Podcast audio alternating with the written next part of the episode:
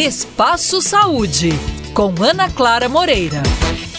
O termo diabetes emocional se tornou alvo de discussões recentemente, já que a mãe da cantora Marília Mendonça afirmou que o neto dela, Léo, de 3 anos, estaria com a doença. A expressão é utilizada para se referir a um quadro de diabetes diagnosticado após algum problema emocional, mas não configura uma enfermidade reconhecida pelas autoridades em saúde, como explica o psicólogo e professor da Estácio Belo Horizonte, Thales Viana Coutinho. Muito ruim em tentar estabelecer a relação entre causa e efeito das coisas no dia a dia. O que, que significa isso? A gente não consegue muito bem dizer que algo foi provocado por uma coisa que aconteceu antes daquele evento ou não. Por isso a gente precisa da ciência, porque a ciência é um método estruturado que permite isolar essas diferentes variáveis e estabelecer com é, critérios estatísticos a relação entre elas.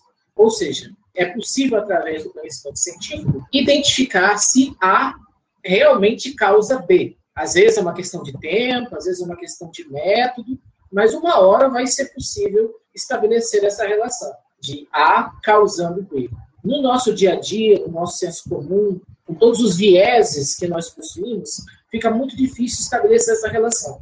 E o que a literatura demonstra? Na verdade, a literatura não demonstra, né? Não há, uma relação entre um fator emocional e, posteriormente, um diabetes. Então, é por isso que a gente defende, né, que até que se prove o contrário, as emoções não são capazes de desencadear uma doença como diabetes. Eu conversei com o psicólogo e professor da Estácio Belo Horizonte, Thales Viana Coutinho, sobre o uso da expressão diabetes emocional, tema que continuaremos tratando no próximo episódio do Espaço Saúde. Até lá!